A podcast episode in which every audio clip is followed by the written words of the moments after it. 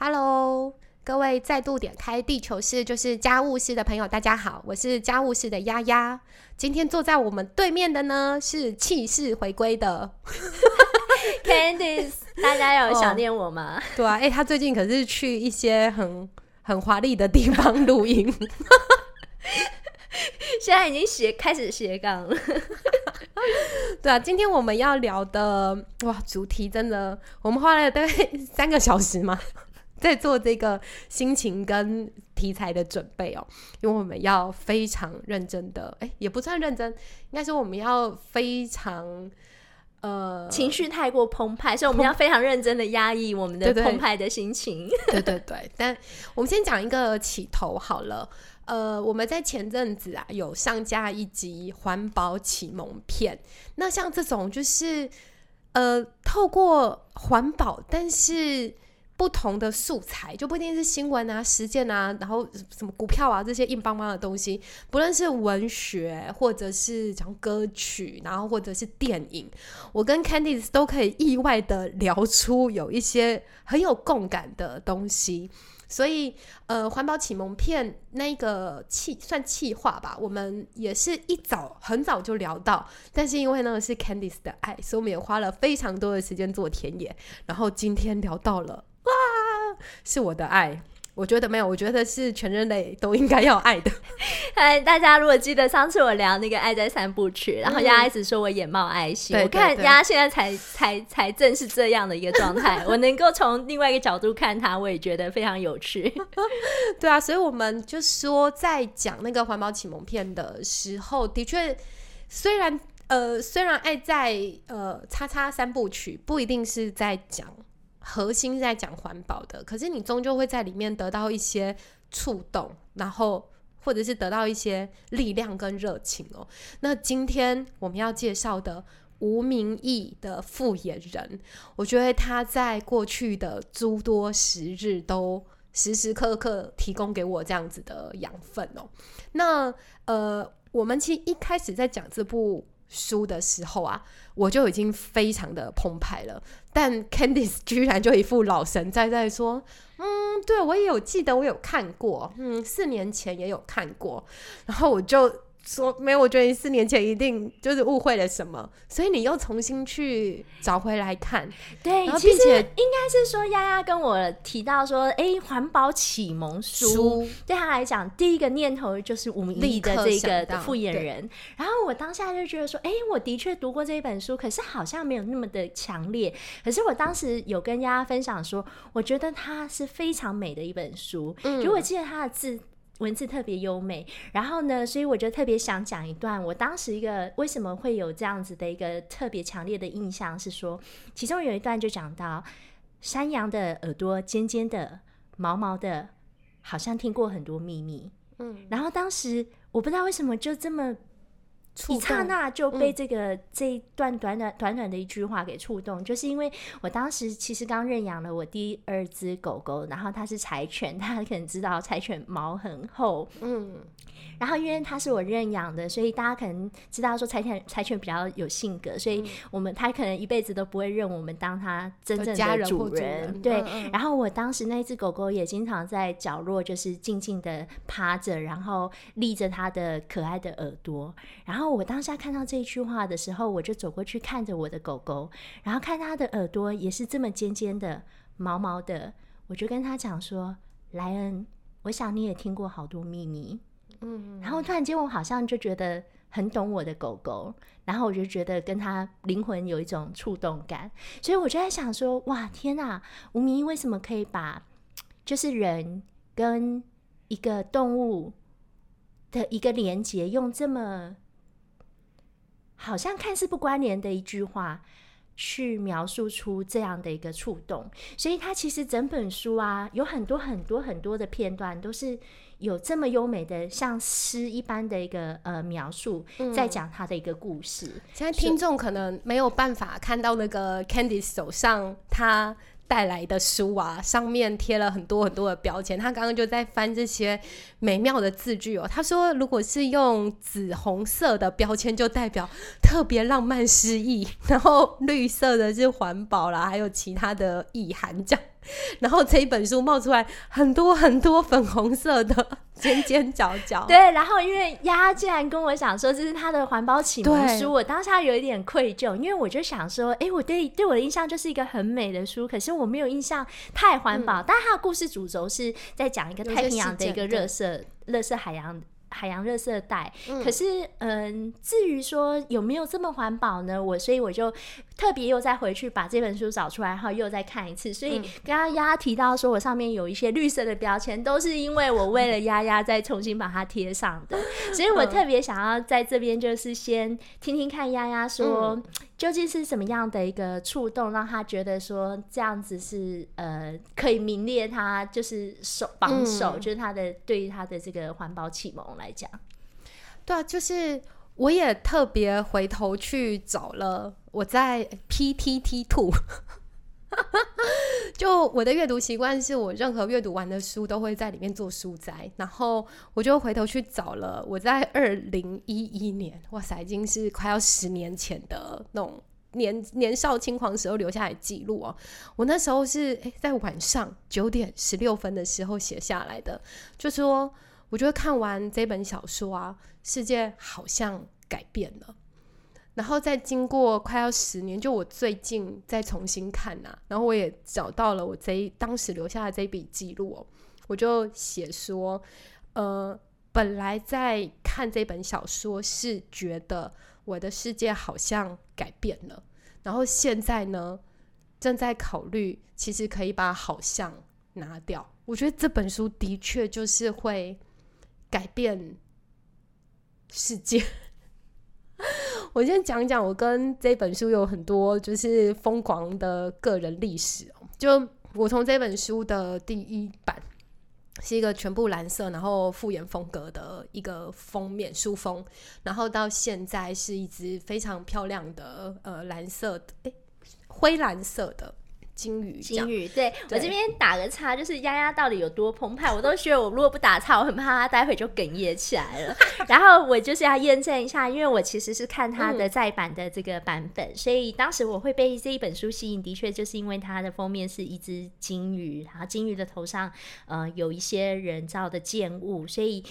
呃，让我因为我一直都会被这种比较自然啊，或者是嗯大自然风景相关的一些呃书书籍给吸引，所以当下就是被它这样子一个内容。就是有特别去再去翻看它的内容，所以才跟这本书相遇。可是如果丫丫能够倒推到它的出版，就是 二零一一年的话，我觉得那就是真爱。所以让我们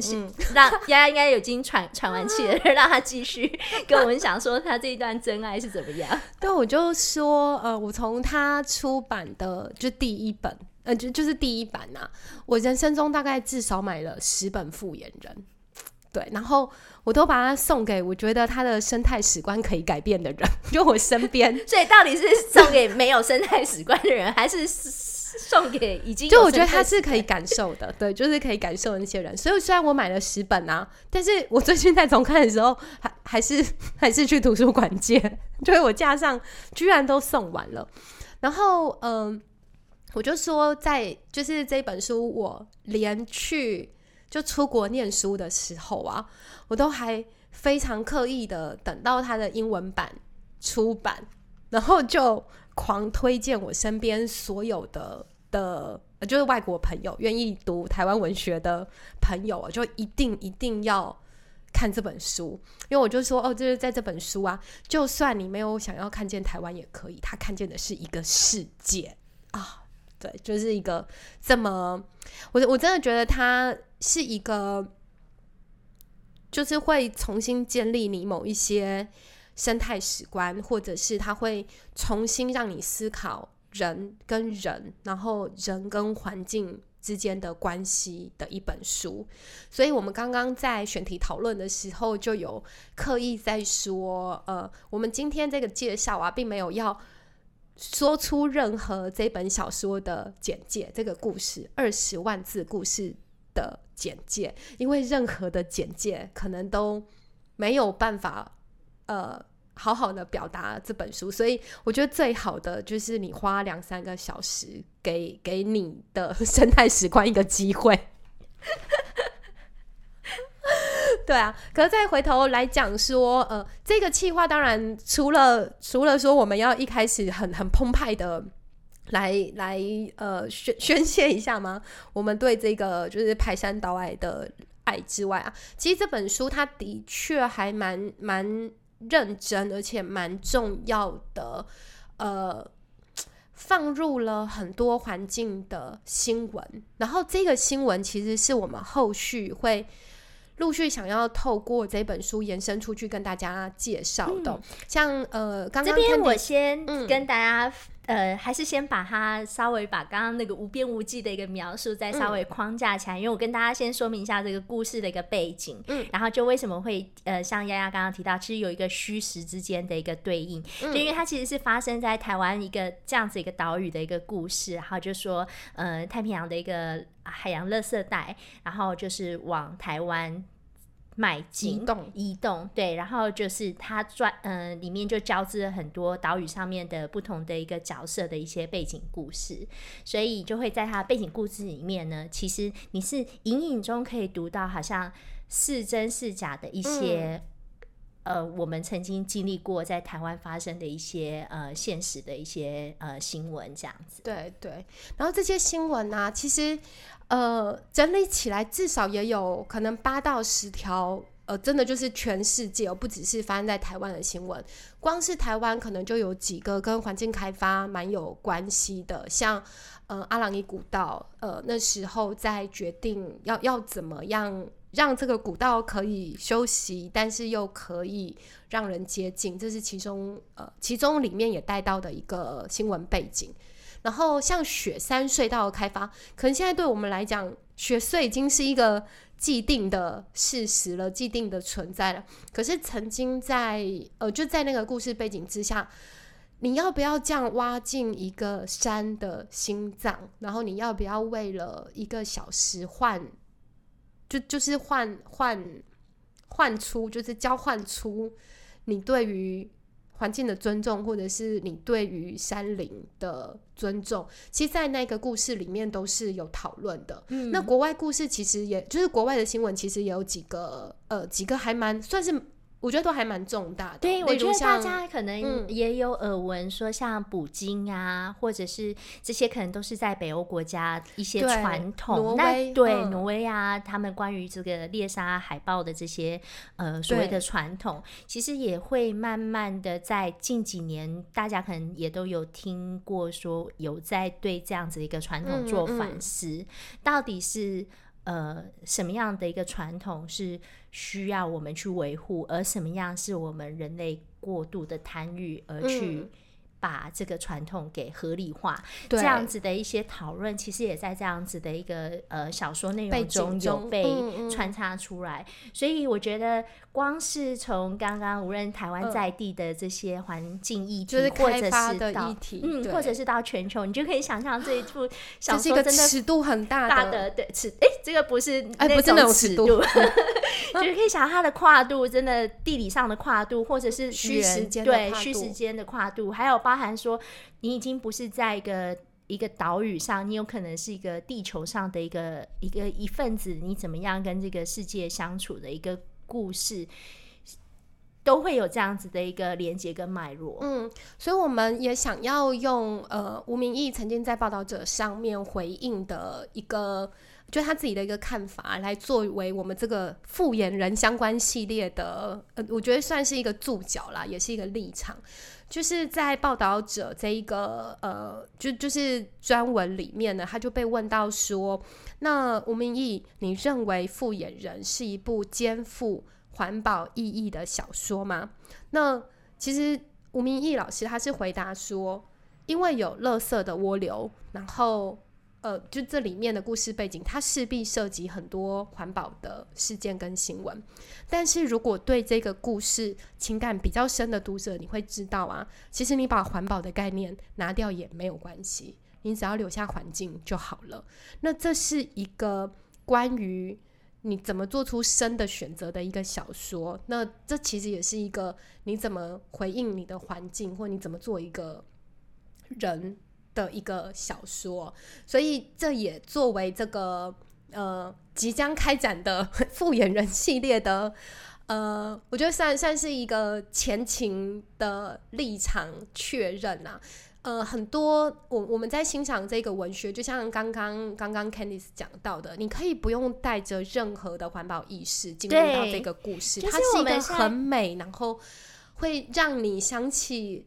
你关爱的那些人事物、猫猫狗狗等等的一个，就是这个情感会重新连带起来。但是如果你真的要呃。真的要认真的去看里面的议题跟事件的话，其实它也的确给我们一个很大的框，呃，就是给我们一个很大的架构，你是能够进一步去了解更多世界上的环境事件的。嗯，对，所以这个这一集就像是一个邀请，就是说你不用太。特别戴着什么环保的眼镜去看这样子的一个书，哪怕你跟我一样这么麻瓜，就当时掀开它，只是因为它封面有我喜欢的一个动物，然后就是里面有这么美的一些文字，我们都希望你能够先呃先花点时间，单纯的感受它，然后接下来我们可能会有一系列再跟你分享里面的一些环保需时间。我们的讨论，对的，对或心得，对啊，所以像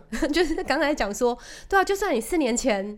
没有看的那么澎湃，或你人生中从来没有看过，也没有关系，就是你可以现在看，然后你现在看不懂，然后看不澎湃也没有关系，等到四年后美国又在大选的时候，你再拿出来看。可能就会有不一样的感受了。那今天就是这一集就作为一个前导啦。那希望你会期待跟呃复眼人相关的新闻讲评，哎，讲评哦，就是这些新闻的分享。好哦，那今天就到这边，我要把我的爱心收起来，整个脸都好像快要红了。OK，好，那 大家先这样喽，拜拜拜拜。